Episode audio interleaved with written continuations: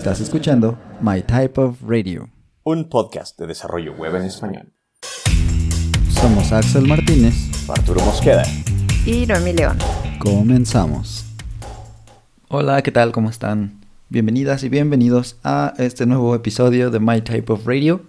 Yo soy Axel Martínez y me da mucho gusto darles la bienvenida a este episodio en el que vamos a platicar pues de qué hace un front-end developer. Habrá que mencionar pues que esta es una opinión, pero sí, eh, bueno, viendo que esa es la experiencia que sobre todo yo tengo en este momento, pues me daban ganas de platicarles, ¿no? De platicarte qué onda con esto del front-end. Y bueno, a lo mejor lo convertimos en algunas series y tal vez traemos algún invitado por ahí. Hay que estar al pendiente de eso en mytypeof.dev. Esa es nuestra página. Ahí puedes encontrar todos los episodios.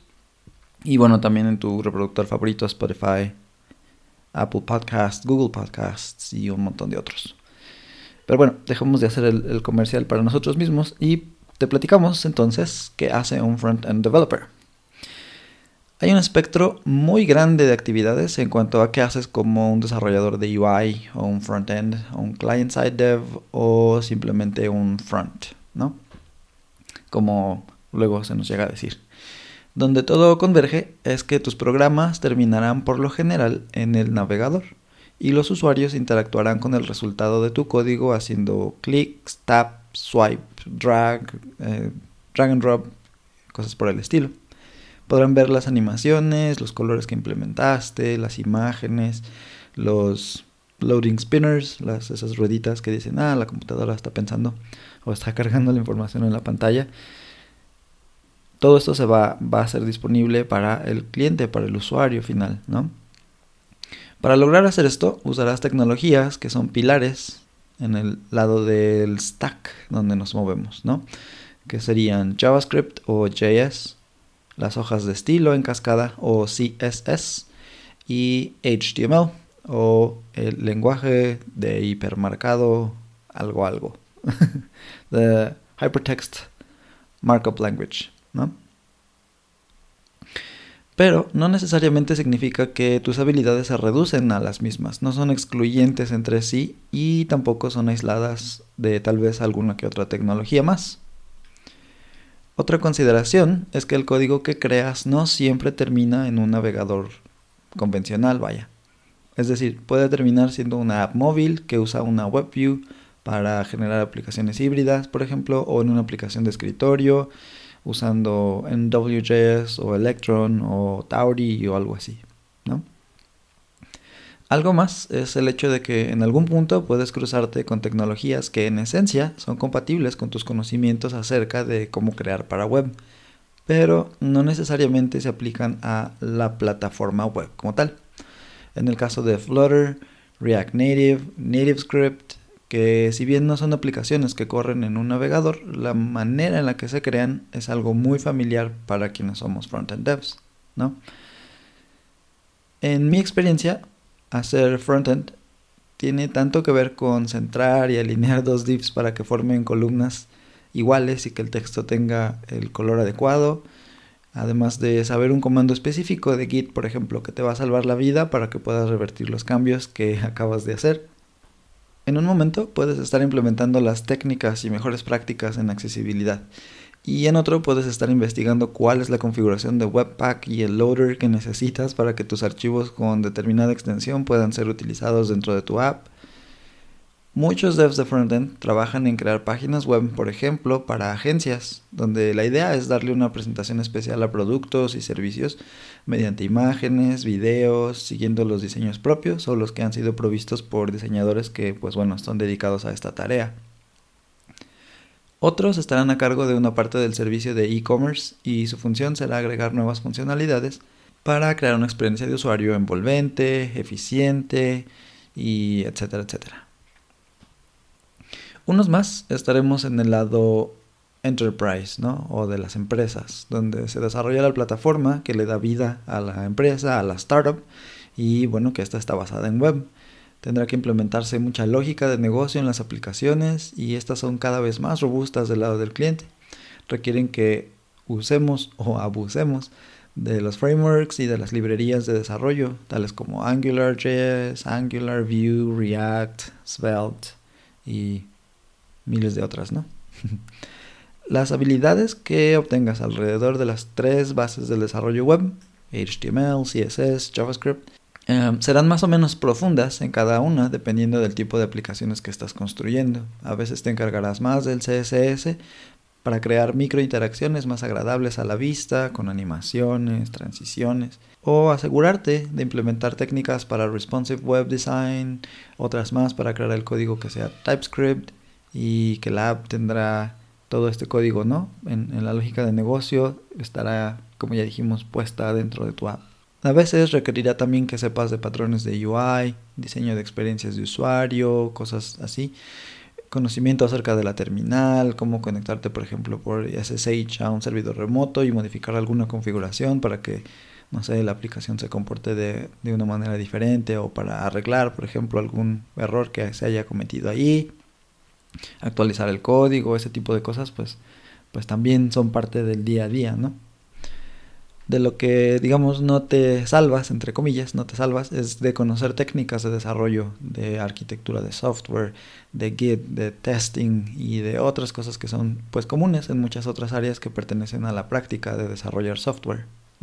Algo más que es muy importante es que interactuarás con diseñadores, con backend developers, tal vez usuarios, con em, product owners y un montón de otras cosas y tu comunicación oral y escrita pues deberán ser entre otras cosas eficientes, empáticas, bueno, como para cualquier persona que ejerce una profesión, vaya, ¿no? Lo que será siempre necesario será tener la mente abierta al cambio y a la constante necesidad de aprender algo nuevo. En mi experiencia siempre hay algo nuevo que puedes integrar en tus proyectos para hacer que al final del día la experiencia del usuario sea mejor y mejor. Creo que esa es la parte más eh, importante. Pensar en el usuario final es lo que te hace un frontend dev, ¿no? Que las cosas que desarrollas pues es para ellos, es para su uso y ya sea que sea para su deleite o para su miseria, ¿no? y bueno, esas son algunas cosas que se me vinieron a la mente acerca de mi propia experiencia como desarrollador. Después lo que hice fue ir como a buscar un poco más de, literatura o de, no sé, eh, de información, ¿no? Hay una página muy interesante. Hay una empresa muy buena que se llama Frontend Masters y lo que ellos hacen es proveer cursos. Entonces, durante, no sé, como uno o dos días, depende del, curso, ellos imparten este curso y al mismo tiempo lo graban y luego pues te venden en la plataforma que ellos tienen la manera en la que puedas ver la repetición de ese curso, ¿no? Y bueno, ya lo, lo editan y lo ponen en diferentes, este, diferentes capítulos, etcétera. Pero ellos también pues tienen otros materiales, ¿no? Y entre esos está una página que voy a dejar el link en la, en la descripción del episodio para eh, cómo es el camino, ¿no? De, de, de ser un frontend dev. Y tienen pues ahí una, una gráfica muy buena, es un mapa. Lo han estado haciendo ya por algunos años. Y en este mapa pues tienen como que ya te decía, todo el camino que uno sigue para ser un frontend dev, ¿no? Entonces, ahora lo que quiero platicarte pues es algunas de los puntos que encontré en, en este mapa, en el primer pasito de este mapa, y en los que describen, este, pues, qué es esto del frontend dev, ¿no? Y a lo mejor esto está un poco, eh, un poco más estructurado. Entonces, esto ya sería la explicación que encontramos ahí y una parte de, de nuestras propias ideas, ¿va? Más en concreto, ¿qué debería conocer un frontend dev?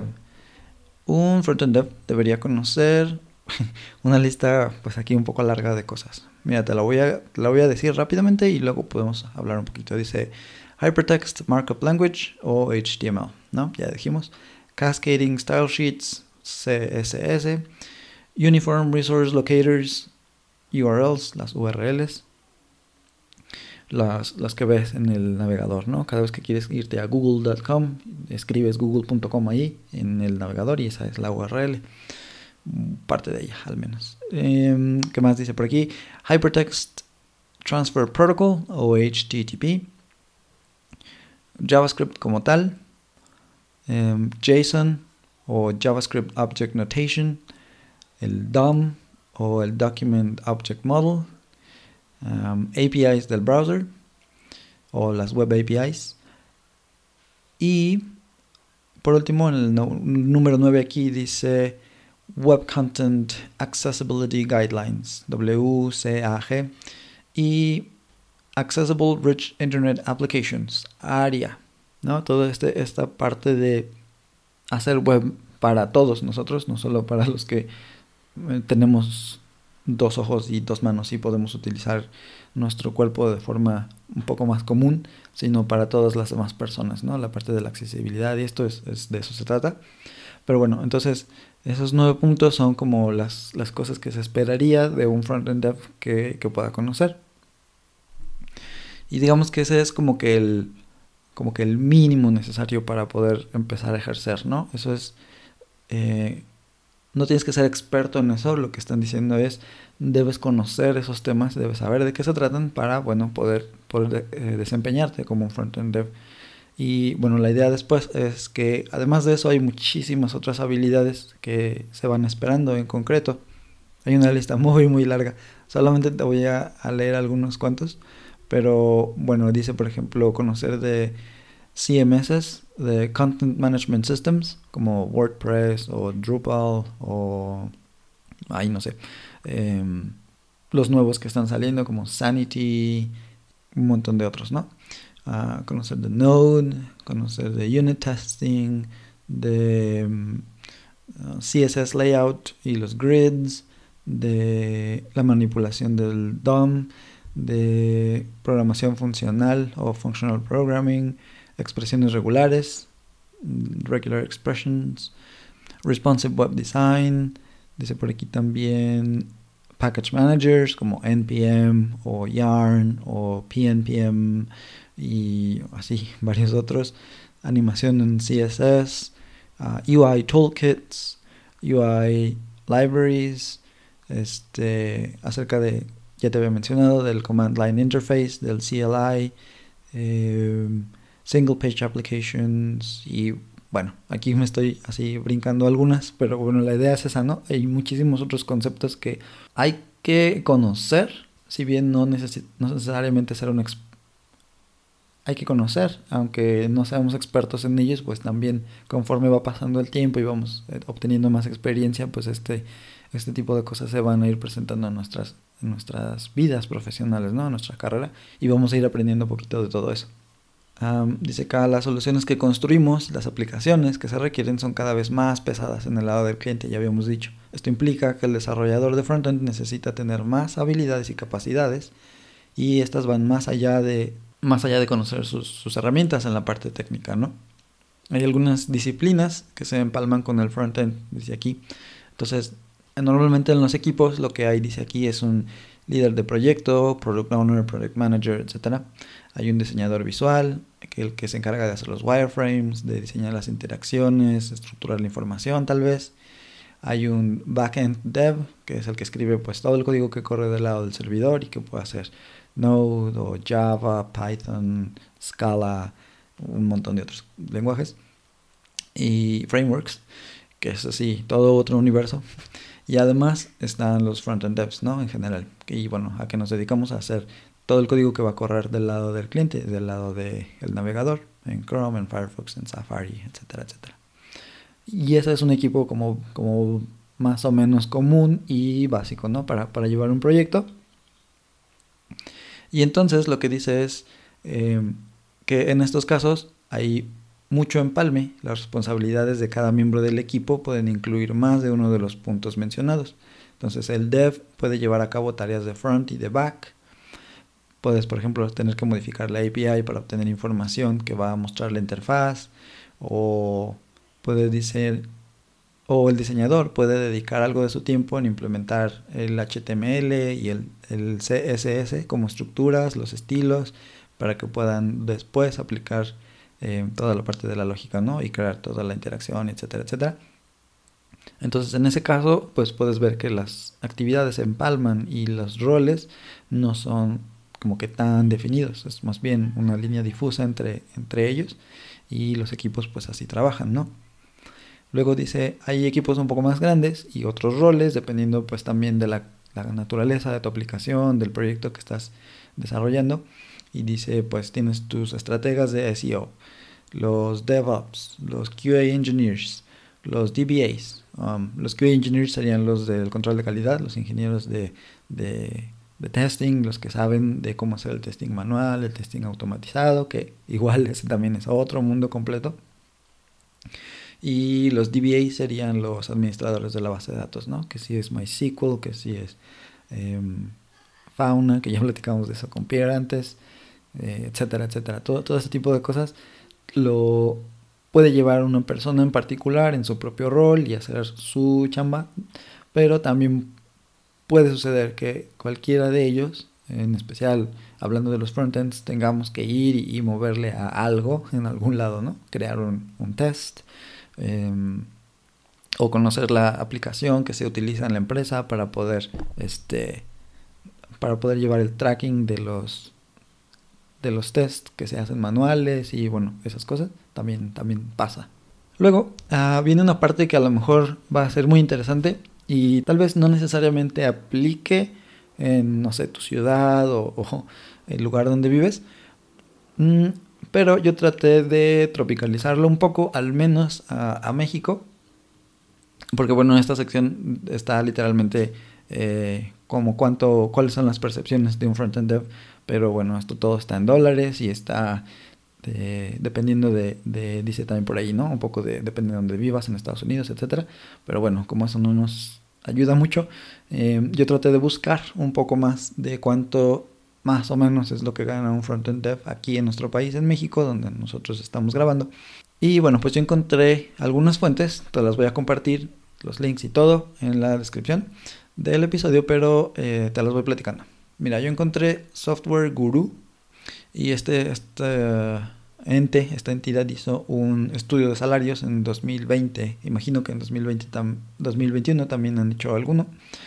Pero entre diciembre del 2019 y enero de 2020, en una encuesta abierta en internet, dice aquí, después de limpiar los datos, quedamos, dicen ellos, con 2.552 respuestas válidas. Y de ahí, 2.402 fueron eh, personas que estaban en México.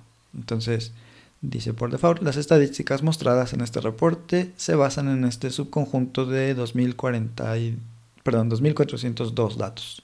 ¿Va? Entonces, bueno, puedes ver que tampoco es así como que la gran cosa. No es una eh, muestra muy grande, pero bueno, eso es solamente para darse la idea. Entonces, todos los datos se refieren a salario bruto mensual expresado en pesos mexicanos. Eso es como que el otro disclaimer que ellos tienen por acá. Y tienen diferentes este, métricas. Dice aquí la programación frontend. Fueron 808 personas, de esos 2400 y cachito. 808 fueron frontends y la mediana eran 30 mil pesos. La media 36.295 y por último una desviación estándar de 26.021. Entonces, bueno, a quien le guste la estadística y todo, eh, que tenga una idea, ¿no? Por ahí. Luego tenemos Glassdoor. Y Glassdoor, eh, pues es una página donde puedes buscar información acerca de las empresas, puedes dar tu propia información y, este, como que calificar a la empresa donde trabajas, etcétera, o donde has estado, ¿no? Y ese tipo de cosas. Entonces, Glassdoor dice aquí la pregunta: ¿cuánto ganas? ¿Cuánto, perdón, ¿cuánto gana un frontend developer? Dice aquí 25.989 pesos al mes, pesos mexicanos. Y esto es un sueldo base promedio, dice. ¿No? Y luego tenemos aquí otro screenshot. Y en este solamente pues está una lista de algunas empresas, algunos sueldos. Y bueno, están ordenadas por popularidad, dice acá. ¿No? Entonces, pues la más popular solamente tiene 8 sueldos registrados y todas las demás tienen 4, luego hay una de 3 y de 2. Pero mira, entonces la idea es la que más sueldos ha registrado ahí, quien más personas se han metido y han puesto cuánto ganan ahí adentro, dice 27.952. Esos son 8 sueldos, dan ese sueldo base promedio. ¿Va? Luego tenemos 32, 755, 45.732, 30.299, 21.205. ¿no? Entonces, bueno, esa es pues una idea muy, muy, muy genérica de qué es lo que dice Glassdoor acá. Luego tenemos otro que es PayScale. Y PayScale dice que el average, el sueldo promedio, es de 250.252 pesos mexicanos al año. Estos son más o menos 20.854.33 pesos mexicanos al mes. Y bueno, ¿eso qué significa? Que se parece o no, tal vez un poquito a lo que hemos estado, lo que hemos estado diciendo, ¿no? Ok, y luego tenemos en Stack Overflow, esa página que seguramente si desarrollas mm, cualquier cosa ya conoces. Stack Overflow tiene una sección de salarios, pero lamentablemente México no está disponible. Dice solamente tenemos estimados para Estados Unidos, Canadá, el Reino Unido, Francia, Alemania, Australia, Italia, Brasil, India, Holanda, Polonia, Rusia, España y Sweden. Eso es Suecia o es Suiza. Suecia. Entonces, este, pues no, sorry, México no está, dice aquí. Y bueno, ahí nos podríamos haber dado alguna idea. Pero con este ejercicio, pues, invitarte a que a lo mejor tú también lo puedas hacer y vayas a investigar, ¿no? En ese, en este rango de salarios que pues todo el mundo maneja, a lo mejor tú puedes encontrar algo más, más específico. Aquí un asterisco gigante. En la sección de la guía de Frontend Masters podemos ver que un sueldo regular va de 65 mil a 100 mil dólares al año para un frontend dev. Cuando inicias, dice que puedes esperar alrededor de 40 mil dólares al año según la ubicación y la experiencia. Y también habla de que puedes llegar a ser hasta 150 mil dólares al año. Y bueno, pues eso te pone a pensar, ¿no? Ya está súper, súper prometido nuestro episodio de, de por qué debemos hablar inglés, pero si necesitabas una razón que fuera el dinero, pues ahí está. Em, obviamente, como dice acá, depende muchísimo de tu propia capacidad, habilidad, de no solamente del desempeño que tengas como un empleado, un desarrollador, pero además de todo lo demás, ¿no? Como la negociación, lo que haces cuando, cuando vas a conseguir tu nuevo empleo y ese tipo de cosas. Pero al final del día, pues es lo que dice. O sea, según ellos y la experiencia que ellos tienen, empezar en 40 mil dólares al año, sin mucha experiencia, y llegar hasta puestos en los que ganas hasta 150 mil dólares al año. Bueno, eso solamente es para que lo pensemos. Luego tenemos en, este mismo, en esta misma guía los desafíos de ser un frontend dev. Dice que la educación y la capacitación sigue siendo un esfuerzo complicado. Quienes quieren hacer frontend casi siempre lo harán por determinación pura y con recursos de autoaprendizaje. Ahora es un poco más común y a mí me da mucho gusto verlo en Twitter, por ejemplo, sobre todo, que hay el curso de esta tecnología, el curso para frontend desde cero hasta ser empleable, ¿no? Cursos dedicados para CSS, cursos dedicados para el framework tal. Entonces, eso cada vez va siendo más bien una ventaja y no un desafío como tal. Pero pues la idea también es la segunda parte, ¿no? Dice, lo tienes que hacer casi siempre por determinación propia, pura, dice, y además con recursos de autoaprendizaje. Que los recursos cada vez son más, sí, pero sigue habiendo un peso muy importante del lado de la persona que quiere aprender y del lado de la persona que quiere ejercer en esta profesión, que bueno, pues depende mucho, mucho de ti, ¿va? La cantidad de dispositivos y el tamaño de pantallas para los que debemos escribir el código, pues sí, definitivamente es un, es un reto dependiendo de, de qué tipo de proyectos estás desarrollando, ¿no? Como ya te decía, o estás en una agencia o estás siendo parte de una empresa que se dedica solamente a brindar servicios a un, um, objetivo muy particular de usuarios y ese tipo de cosas, bueno, pues ya tendrás en mayor o menor medida estos retos, ¿no? El soporte para diferentes navegadores. Aunque cada vez es un problema menos grave, esto pues llega a ser también a veces un problemilla, ¿no? Yo creo que ya no es así como tan tan común, pero sí al principio, hace algunos años, era una bronca. Y bueno, ahora ya estamos todos festejando que Internet Explorer ya no va a existir y ya no lo vamos a necesitar y va a ser eh, por fin una era que se termina en la que tenías que desarrollar casi que aplicaciones distintas para cada navegador. Y bueno, eso va a tener implicaciones también, ¿no? Y que va a estar muy bueno poderlas ver y tal vez discutirlas en algún otro episodio.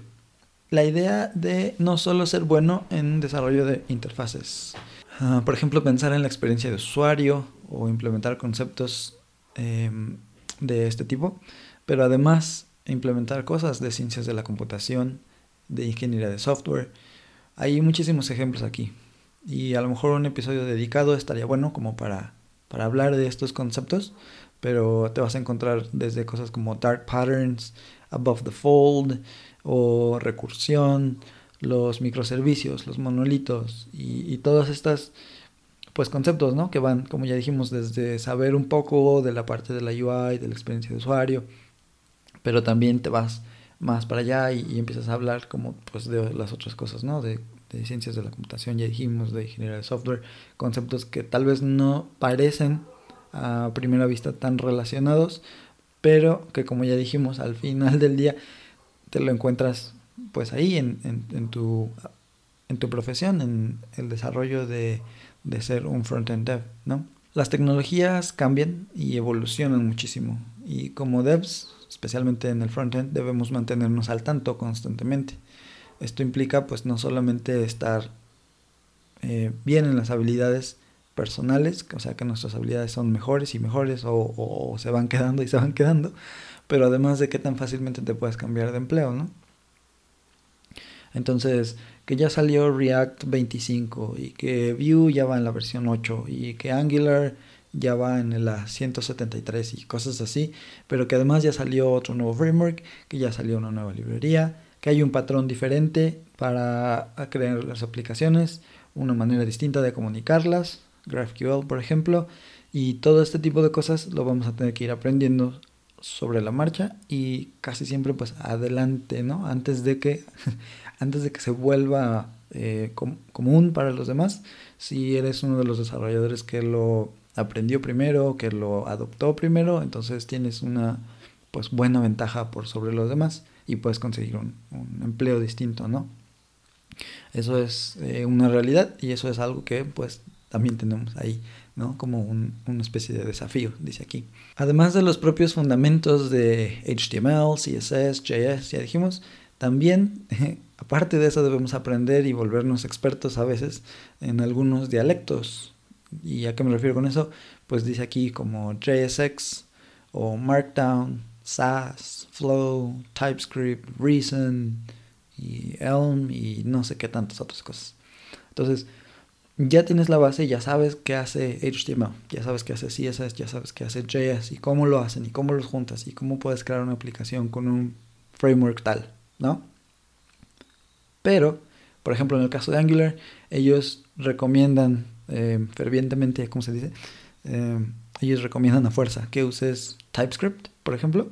Y entonces ahí ya no solamente tienes que aprender el framework como tal, sino otro, como dice aquí, dialecto, ¿no? Este, este TypeScript, que un episodio especial estaría buenísimo también acerca de eso, pero esa es la idea, ¿no? Entonces, lo que decíamos en el punto anterior, está relacionado, que hay que ir aprendiendo más y más y más y más. Entonces, esto creo que va a ser recurrente en, en la vida de un front-end dev, por lo menos, que siempre estamos aprendiendo algo nuevo y diferente. Si es que queremos como seguir evolucionando con el entorno, ¿no? Ya hablaremos también de que no es una regla y no pasa nada si, si no estás como en tu empleo normal y además aprendiendo otra cosa. Pero bueno, eso también, también sería cuestión de otro episodio. La idea aquí principal pues, es decir que es un desafío. ¿Por qué? Porque pues, las tecnologías están cambiando, están evolucionando. Incluso los propios frameworks van diciéndote, no, esa idea ya no me gustó tanto. Ahora tal vez deberíamos implementar esta otra manera de, de crear nuestras aplicaciones. Porque el entorno como tal cambió, ¿no? El navegador soporta otro tipo de cosas y etcétera, etcétera. En fin, ya no nos quedamos mucho ahí y seguimos. Dice, hay áreas en las que a veces nos involucramos y que no son necesariamente algo trivial, ¿no? El renderizado de las fuentes, SEO, Search Engine Optimization, los estándares de accesibilidad, la seguridad web, como, pues no sé, que tienes que aprender de SSL, de OAuth, de JWT o JOT y todas esas cosas pues creo que bien lo dice aquí, ¿no? No son triviales y, pues tienen su chiste. Optimizar imágenes, el performance de tu red, enviar em, emails en HTML y todo ese otro mundo de cosas que, que, hay que conocer o por lo menos que en algún punto vas a tener este, frente a ti, ¿no? Para, para aprender y para implementar cosas que tengan que ver con eso. Los devs de frontend tratamos con las implicaciones de desarrollar para una plataforma que fue inicialmente diseñada para mostrar documentos estáticos. Aplicaciones en tiempo real, animaciones, videojuegos. La web debe proveer todas estas cosas hoy en día. Del lado de nuestros usuarios son ellos quienes escogen el dispositivo, el navegador, la velocidad de su red, etcétera, etcétera, etcétera. Entonces debemos cubrir un espectro enorme de variables sobre las que no tenemos control para que nuestras aplicaciones den la mejor experiencia que sea posible para los usuarios. Entonces imagínate, pues, si no sabes exactamente en dónde va a correr tu aplicación, tienes que proveer de los mecanismos, de los conceptos, de las ideas que sean mejores para que esa experiencia del usuario al final del día sea lo más óptima posible, ¿no? Y volvemos, ahí entran, pues no solamente conocer las tecnologías como tales, pero también em, metodologías, además de las del desarrollo, patrones para, para cosas que el usuario ve, patrones para cómo manejar el estado y un montón de otras cosas, ¿no? Entonces, bueno, los frontends de hoy en general estamos en un momento en el que cada vez se espera más de nosotros, no solo tener buenas nociones de diseño para una UI, que si los colores, que si las fuentes, que si los tamaños, pero también arquitectura de software, diseño de interacciones, las cosas del backend, como ya dijimos, em, hacer cosas para móviles. Entonces todas estas tareas podrían llegarnos a tocar dependiendo de la empresa, del proyecto en el que estemos de repente sí parece como que se pide más de un frontend que no solamente ser bueno para desarrollar interfaces. Y bueno, esto aplica para pues cualquier otra de las disciplinas, como ya habíamos mencionado, ¿no? Entonces, en estos equipos que cada vez son más, como dicen, interdisciplinarios y que están tratando de ser ágiles y usar palabras rimbombantes así, hay un mundo allá afuera que debemos ir descubriendo al tratar de aprender todas estas tecnologías. Y pues queda pendiente aquí la parte de cuál es la parte chida entonces de ser un front-end dev. O sea, si, si tenemos tantos desafíos y tenemos tantas cosas que tenemos que aprender y, y que resolver en el momento, ¿por qué ser un front-end dev? Entonces, yo he pensado en esto y la verdad es que desde el inicio a mí lo que me gustaba era poder mm, decirle a las personas, mira, esto en lo que estoy trabajando, este es el resultado. ¿No? Si bien no puedo hacer a lo mejor cosas con mis manos o, fabricar algo físico y tangible, por lo menos la idea de poder mostrarle a alguien la pantalla y decirle, mira, esto funciona así, si le picas aquí hace esto, si le picas allá hace lo otro, está esperando que haga X y Y acá, y mira, reacciona a ciertos eh, eventos que suceden. Todo ese tipo de cosas a mí siempre me ha llamado mucho la atención bueno, no siempre, obviamente, desde que empecé pues a esto de programar y así, poder ver el resultado así con los ojos y, poder darme cuenta de que lo que estaba fabricando, construyendo o pues no sé, codificando iba a poder ayudarle a alguien más de manera un poco más directa, vaya. Pues eso es lo que a mí, a mí personalmente me gusta mucho, ¿no? A lo mejor si hago la parte del back, puedo hacer un código muy hermoso, puedo hacer una arquitectura padrísima, puedo hacer algo que sea muy, muy bueno en el performance, que se desempeñe así, sea rápido, sea...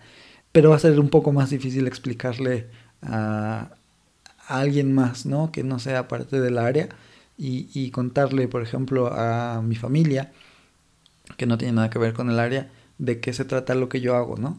Es como que esa parte es la que a mí me ha gustado mucho. Y pues eso, aprender acerca de este abanico de habilidades y tener todas estas eh, diferentes, pues esos retos, desafíos. Eh, yo creo que si tienes el perfil de que te motiva a hacer eh, cosas por esa razón, entonces pues está perfecto, ¿no? Puedes ser un front-end dev y vas a tener pues mucho éxito porque es una profesión que sí requiere de pues estar al día, que requiere de estudiar bastante, que requiere de resolver problemas eh, constantemente, pero en mi experiencia también es, te da mucho de vuelta también, ¿no? Es una profesión muy padre y bueno, yo creo que como el gancito o como quiera, no lo cambiaría por nada. a esa de Duvalín. Pero bueno, esa sería pues la introducción, digamos, ¿no? Al, al front-end dev al desarrollo de front-end. Y nota curiosa, cómo se escribe. Hay muchas personas que lo escriben todo junto, front-end, otros que escriben front, espacio, end, y luego front-end, entonces lo vas a encontrar de un montón de maneras. No hay una forma correcta, pero algo que me gustó mucho en algún lugar, lo vi en un tweet o algo, decía, pues escríbelo como sea tu superhéroe favorito, ¿no? Entonces, bueno, ahí cada quien va, va a decidir si Iron Man, Batman, Spider-Man tienen algún sentido para ti de cómo se escribe. Y bueno, así puedes escribir entonces front end. Entonces, pasemos ahora a los picks. Y bueno, yo tengo un pick para ti. Y en este caso va a ser, pues digamos que otro canal de YouTube. Este canal de YouTube se llama Daniel Thrasher. Y no tiene nada que ver con programar. Ni nada, no sé, eh, productivo en realidad. Este cuate es es un músico. Bueno, yo así lo veo como un músico sobre todo, pero además es muy buen actor. La idea de varios de los sketches que yo he visto son muy cortitos. Creo que el más largo ha durado como 10 minutos, pero en realidad son como de 6, 8 minutos. Y pues es un chavo que hace como que dos, tres, luego hasta cuatro roles diferentes. Es él mismo, pero se graba como como desde diferentes este, ángulos y tiene diferentes personajes, ¿no? Entonces tiene ahí algunos episodios muy buenos o algunos, no sé, videitos, sketches. Por ejemplo, hay uno en el que él es el alumno de música y tiene un maestro, ¿no? Entonces el maestro le dice, toca algo que tú mismo hayas compuesto, por favor. Y entonces el cuate empieza así a tocar, a tocar. Le dice, a ver, no, tócalo un poco más rápido. Y él empieza a tocar más rápido y dice, no, esa es una canción de Nirvana. o así, ¿no? Entonces, ese, ese video se titula algo como Cuando compones una canción que ya existe, o algo así. Y luego viene así en partes y todo. Lo divertido es que, pues como te digo, él es el alumno y él es el maestro, ¿no? Entonces, la interacción que tienen entre ellos, si te la crees, ¿no? Como de que son dos personas diferentes y así. Y bueno, pues es muy divertido. Es solamente para como relajarse y pasar el rato. Están muy padres sus sketches. Algunos son un poquito más, así como, no sé, como vulgarzones y así. Eh, tiene que ver con cosas del baño y así, pero bueno, algunos son muy divertidos. De acuerdo. Y los self-plugs, pues serían que te des una vuelta por los demás episodios. Ya tenemos una buena cantidad de ellos. Tenemos bastantes episodios con entrevistas o con pláticas con otras personas que no necesariamente son hosts del show, pero sería buenísimo que los escucharas. Y pues invitarte, que nos dejes tus comentarios, que nos hagas preguntas, que nos corrijas, por favor, en Twitter y nos digas qué onda. Em, no tenemos mucha interacción, no sé por qué, no sé por qué no les llama la atención platicarnos de sus cosas o contestarnos las preguntas, pero ahí estamos siempre para ustedes. ¿Va? Entonces cuéntanos y nada más. Les dejamos muchos saludos de parte de Arturo y de Noemí. Esperamos poderlos escuchar prontito por acá. ¿Sale? Gracias. Bye. Muchas gracias por escucharnos. Puedes suscribirte desde Spotify, iTunes o tu reproductor favorito. Síguenos en redes sociales como My Type of Radio. Y nos escuchamos en la próxima.